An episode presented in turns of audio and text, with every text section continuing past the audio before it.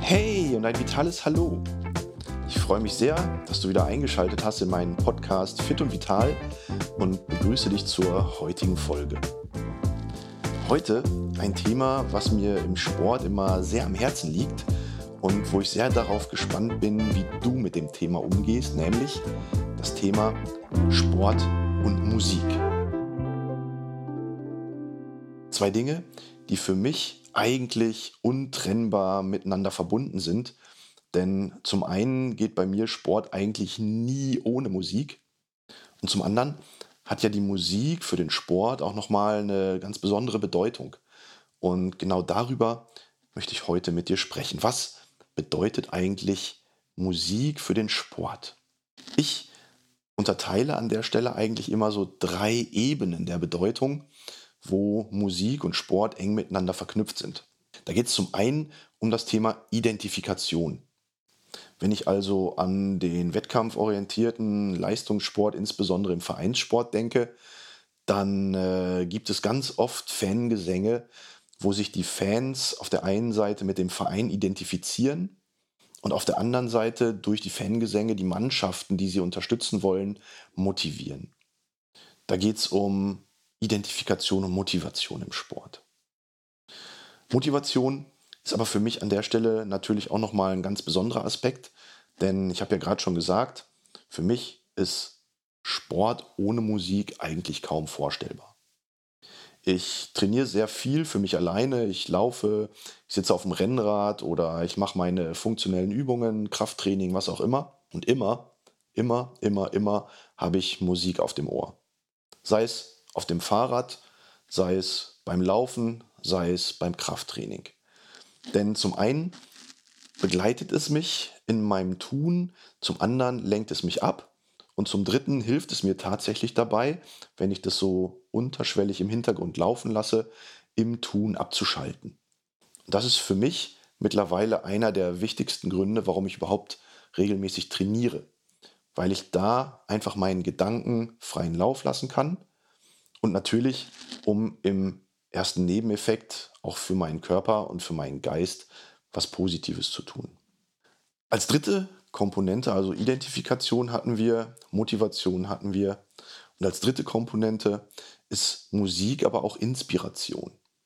Wenn ich überlege, wie Musik in Bewegung umgesetzt wird, insbesondere in den kreativen Ansätzen des Sports, in den künstlerischen Ansätzen des Sports, wenn es ums Tanzen geht, wenn es um Zumba geht, wenn es um Aerobic geht, um viele, viele Dinge, wo wir Inspiration und Bewegung miteinander verknüpfen können, dann ist Inspiration quasi die dritte Bedeutung, die wir hier im Rahmen der Verknüpfung Musik und Sport erkennen können.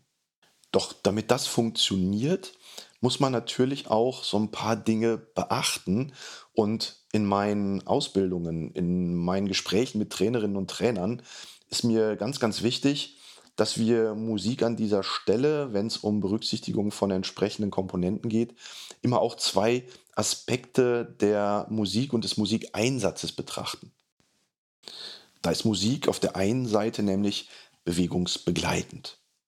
Ich habe gerade schon gesagt, mich begleitet Musik eigentlich immer im Tun meines Trainings, auf dem Fahrrad, beim Laufen, beim Krafttraining, bei Gymnastik. Da ist sie bewegungsbegleitend unterstützt mich in der Motivation, unterstützt mich darin abzuschalten und ich schaue auf die Uhr, plötzlich sind 45, 60 Minuten um und ich habe es eigentlich gar nicht mitbekommen. Weil durch die Begleitung der Musik komme ich irgendwann in so einen Flow, meistens so nach 5, 6, spätestens nach 10 Minuten. Und in diesem Flow habe ich immer so ein bisschen Beschallung im Hintergrund. Ich kann auf der anderen Seite meinen Gedanken freien Raum lassen, bin hinterher total relaxed und entspannt. Und wie gesagt, habe gar nicht mitbekommen, erstens, wie anstrengend mein Training war und zweitens, wie schnell die Zeit verflogen ist.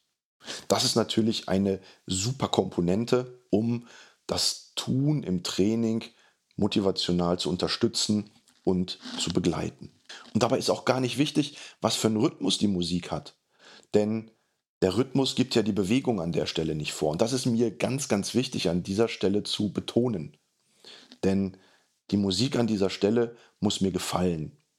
Sie darf mich nicht in meiner Bewegung ablenken. Sie darf mir nicht unbedingt einen Rhythmus aufzwingen, sondern sie muss mir gefallen. Und über den Spaß an der Musik kann ich dann abschalten. An der Stelle höre ich halt immer, wonach mir gerade der Sinn steht. Und wenn mir der Sinn nach entspannender Musik ist, mache ich entspannende Musik rein. Wenn mir der Sinn nach ein bisschen fordernder und ein bisschen dynamischerer Musik steht, dann wähle ich diesen Ansatz.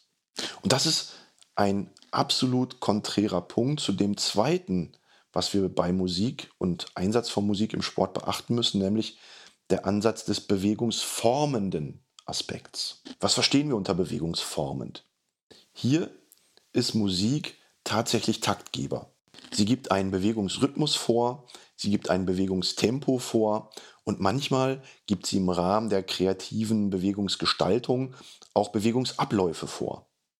Auch hier spreche ich immer mit meinen Trainerinnen und Trainern in der Ausbildung und sage, okay, wir müssen diese beiden Ansätze komplett voneinander differenzieren. Weil wenn Musik ein Bewegungstempo vorgeben würde, so zum Beispiel bei gymnastischen Übungen, bei Kraftübungen, dann ist das Tempo der Musik bei 40 bis 60 Prozent der Teilnehmenden oder der Trainierenden nicht das eigentliche eigene individuelle Bewegungstempo.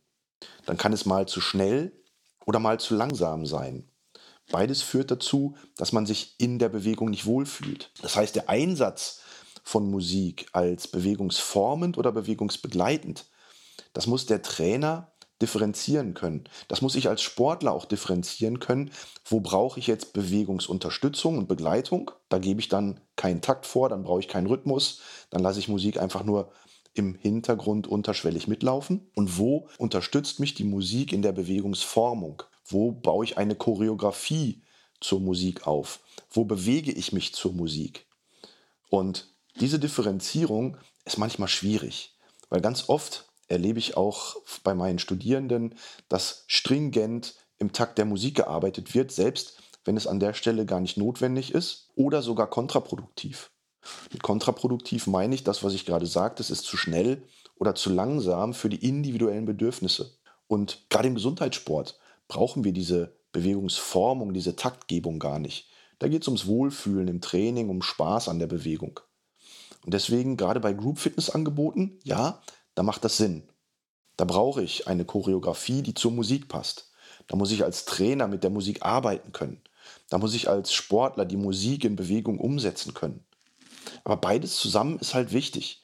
Und es ist wichtig zu differenzieren. Gerade im sportlichen Tun zu erkennen, wann brauche ich Bewegungsunterstützung und Motivation und Begleitung, wann ziehe ich aus der Musik den Bewegungsrhythmus und setze ihn in Choreografien, in Bewegungsabläufe, in Bewegungstempo um. Das ist oft für Außenstehende schwer zu begreifen, aber wenn ich einmal den Sinn dahinter erkannt habe, die Notwendigkeit der Differenzierung verstanden habe, dann kannst auch du viel besser mit Musik und Bewegung in Kombination umgehen und manchmal Bewegung durch Musik einfach nur unterstützen und begleiten lassen. Oder du setzt halt Musik direkt in Bewegung um. Was davon für dich sinnvoll ist, entscheidest du selber.